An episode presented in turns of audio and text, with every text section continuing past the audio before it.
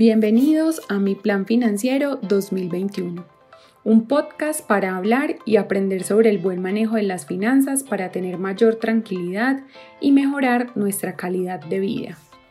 Soy Juliana y en cada episodio te compartiré de manera fácil y práctica conceptos financieros e información de valor para que transformes la relación que tienes con tu dinero y comiences a tomar mejores decisiones al momento de gastar, solicitar un crédito, ahorrar o invertir. Hola a todos, en este episodio vamos a hablar sobre cómo entienden las finanzas los millennials y los adultos mayores. Por eso, hoy nos encontramos con Ofelia y Valentina, quienes nos compartirán sus experiencias frente al manejo del dinero. Ofelia, Valentina, bienvenidas. Cuéntenos primero un poco de ustedes. Hola Juliana, ¿cómo estás? Yo soy Ofelia, eh, soy jubilada hace cuatro años y en este momento pues ya solamente disfruto de mi jubilación y algunas veces hago proyectos de emprendimiento. Hola Julie, gracias por invitarme a este espacio. Mi nombre es Valentina, tengo 24 años y actualmente trabajo como periodista. Me gustaría que empecemos entrando al tema de este episodio con esta pregunta. ¿Qué significa para cada una las finanzas personales? Es la manera como yo manejo mis ingresos, eh, eh, como priorizo mis gastos, pago en mis deudas, eh, mis gastos a futuro, que son el pago de mi tarjeta de crédito y de pronto planes de ahorro para el futuro. Bueno, y pues para mí yo creo que las finanzas personales es la manera en que cada uno maneja la plata y las estrategias que utiliza para que le rinda durante todo el mes y hablemos de metas financieras. ¿Cuáles son las de cada una?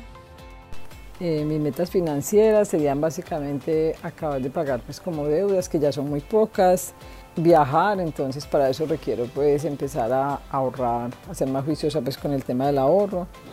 Bueno, yo creo que mi mayor meta financiera es independizarme, porque todavía vivo con mis papás. Y pues cuando digo independizarme, para mí no es casarme ni comprar una casa, sino vivir sola o con un amigo, que es una tendencia que se está dando mucho en Colombia.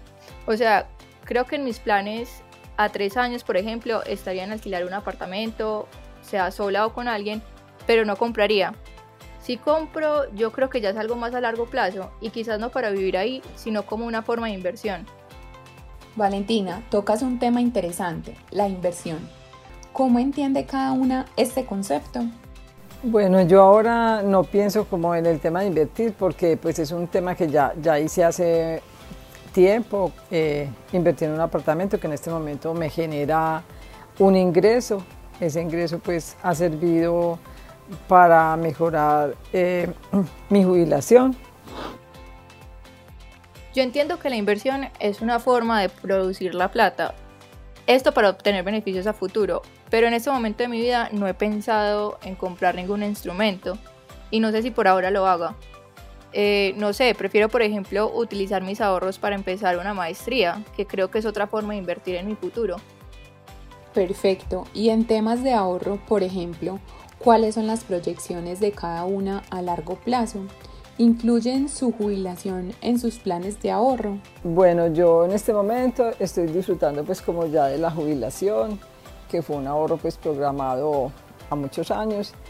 Eh, no tengo ya eh, gastos así pues como extremos, entonces yo solamente gasto lo prioritario, ya puedo darme algunos gustos, ya por ejemplo con mi esposo que también está jubilado, eh, pudimos cambiar por un carro mejor.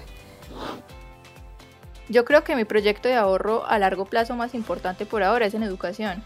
Siento que todavía soy muy joven como para empezar un ahorro, adicional al que ya tengo con los aportes obligatorios a la seguridad social, claro. Pero pues soy consciente de la importancia de tener un ahorro voluntario. Y si hablamos de herramientas para el manejo de las finanzas, ¿cuáles herramientas utilizan cada una de ustedes? Bueno, yo no, yo no llevo ninguna herramienta para, para manejar mis ingresos, no, yo tengo como un presupuesto de lo que yo me puedo gastar. Entiendo que la mejor forma de hacerlo es siguiendo un presupuesto, pero en verdad no soy la más rigurosa con el tema. Trato de tener claridad de cuánta plata me ingresa al mes y cuánto me gasto, y para eso consulto constantemente la aplicación de mi banco, pero pues no es que sea la más exagerada con el tema. Ofelia, Valentina acaba de tocar el tema de la banca por internet. Cuéntanos cómo te la llevas con este tema.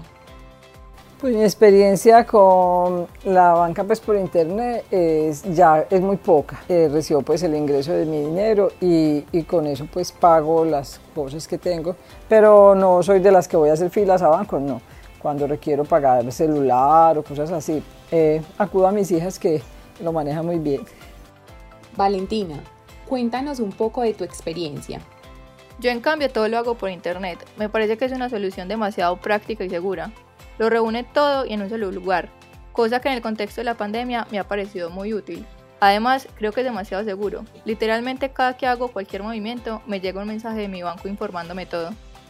Valentina, y teniendo en cuenta lo que nos dices, entonces, ¿cómo haces para no gastar de más? Creo que de la misma forma que comprando de manera presencial. Es solo cuestión de preguntarme a mí misma si lo que estoy a punto de comprar en verdad me representa una necesidad o un deseo. Además, Trato de no usar mucho las tarjetas de crédito, sino que utilizo una tarjeta prepago o incluso hago los mismos pagos desde la tarjeta de débito. Ofelia, ¿qué piensas acerca de lo que nos dice Valentina? Bueno, la tarjeta de crédito es una herramienta que a veces te ayuda y a veces te, te, pues, te llena de más problemas, pienso yo. Yo pienso que yo la manejé relativamente bien. En este momento no tengo prácticamente deudas, cualquier cosa que compro con tarjeta de crédito la compro una cuota, entonces yo rápidamente pues cancelo lo que es y es muy poco pues lo que pago con tarjeta de crédito. Una de las mejores formas de tomar decisiones frente al manejo del dinero es teniendo educación financiera. ¿Cómo les va con este tema? Yo pienso que sería el control de gastos, a uno el medio le, lo está llenando de, de cosas para uno gastar, para uno comprar, muchas cosas que son innecesarias. Siento que debo trabajar mucho en este tema, porque es algo que se va aprendiendo con la vida y no que te enseñan en el colegio o la universidad. Y la verdad, pienso que sí debería estar dentro de los planes de estudio, porque a uno le toca crecer casi que a la fuerza. Ofelia, y de acuerdo a esa experiencia que tú has tenido, ¿le podrías dar alguna recomendación a Valentina? Como la escucho, pienso que sí le tiene respeto a la tarjeta de crédito y que se lo tenga. Ojalá no, no la usen mucho o la sepan usar eh, otro sería de que, pues como que aprenda más que lo que no sabíamos nosotros, o sea, eh, a cómo está la tasa, que, que, si le hagan seguimiento a eso, pues esas cosas uno le, le, dicen cuando le venden a uno el producto, pero uno no sabe hacer como, pues como seguimiento a eso. Con esto llegamos al final de este episodio de Mi Plan Financiero 2021. Ofelia y Valentina, Muchísimas gracias por acompañarnos en este espacio y contarnos un poco de su experiencia. Muchas gracias a, todo el grupo pues, que me hizo la invitación. No, antes muchas gracias, disfruté demasiado el espacio.